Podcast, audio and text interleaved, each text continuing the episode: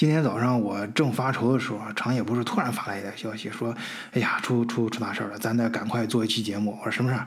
说那个，嗯呃，亚马逊的老板贝索斯呃，本周出手套现十七亿美元。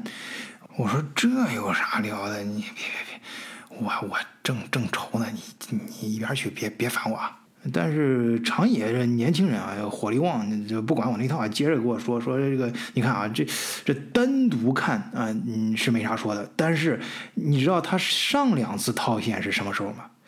我说不知道呀，呃，但是我也不那么想知道。你你你你就那个有屁快放啊，别别别耽误我时间，我这儿真的是正愁呢。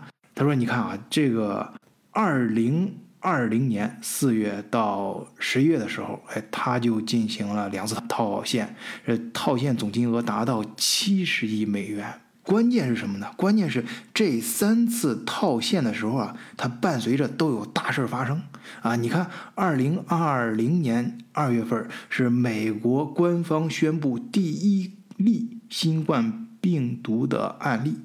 在二零二零年十一月的时候，是美国大选结果就出来了，然后是二零二一年五月份，就现在，盖茨夫妇离婚了。哎，你看，你觉得他们之间是巧合吗？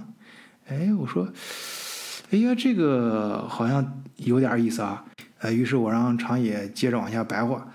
嗯，这哥们儿呢，突然又不说了。哎，他他他反倒反问我，哎说。你这儿到底愁啥呢？哎，我这刚有点兴趣听他说，我正想趁这事儿换换心情。哎，这哥们又不说了，我这搞得我挺不爱兴。那我也没没啥好啥跟他说。我说你这样，我我愁啥？我我愁那个比尔盖茨离婚的时候怎么说离就离了啊？也不跟我打声招呼。还有股价每次涨的时候怎么也不提前给我打个招呼呢？啊，常也比较了解我嘛，知道我跟他瞎扯的。哎，醉哥，醉哥，嗯，咱有话好说，你你别跟我扯啊！你老实跟我跟我交代一下，这你到底愁啥呢？让兄弟给你分析分析，哎，说不定我就能给你找着解决方案呢。我说是这样，我国内刚刚订的货，呃，本来说走海运，结果没有仓位啊，改成了铁路啊，铁路又改成了空运，啊，空运呢从五一前推迟到这。五一节后，我说推就推吧，哎，那也没办法。这结果呢，现在那个货代又发来信息说，这空运这推迟也不行啊，推迟也没仓位了。长野说：“哎呀，这是呀，那国内到现在的物流那确实是很困难啊，这个。”那这改来改去一定很贵吧？啊，我说他妈废话啊！我说关键不是贵不贵的问题，是有没有的问题。现在根本就没有仓位，现在所有空运的仓位都被苹果和三星给包机了。哦，那就对了。我说对什么对啊？他他。长野就突然插话说：“这个，这是在他意料范围之内啊，因为这个华为的手机市场啊，突然出现断崖式的下跌，呃，市场需求可是没少，而且在疫情期间，大家对这个家用电子啊，像 iPad 什么这种东西的需求反而是增大了，所以说这个市场呢，哎，就被。”苹果跟三星捡了个漏，给瓜分了。我说你这事后诸葛亮，这有啥用啊？给我分析这一通。哎，他说有用。咱都学过大学数学啊，这里面有句话你还记得吧？现实中看上去毫不相干的事情，它的背后其实都有千丝万缕的联系。哎，我说知道啊，这空间几何里面讲流行那门课。开篇第一句话啊，这学过数学人都知道。哎，常一博说那就对了啊，你看这种联系啊，它指的不仅仅是平行空间之间，而且还存在于过去和未来之间。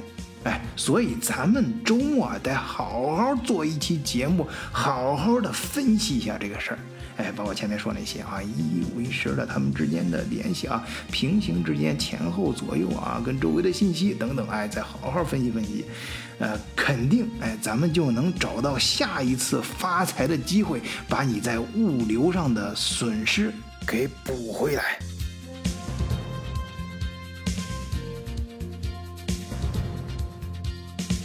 我们从头再来，干完了最后一票，就漂漂亮亮的离开。长夜，你不要做梦了，过去的已经过去了。你就算再做一百期节目，又能怎么样？以前的事全都过去了，没过去。我让你再干十次，再干一百次，那又怎么样？你没有欠我什么。我从来不会逼朋友做他不想做的事。我有我自己的原则。我忍了三年，就是想等一个机会。争一口气，不是想证明我了不起，我是要告诉人家我失去的东西，我一定要拿回来。那周末叫上英达，抄上家伙，我们就再做一期节目，跟听友们讲一讲，怎么才能发财，怎么才能抓住机会，把原本属于我们的流量拿回来。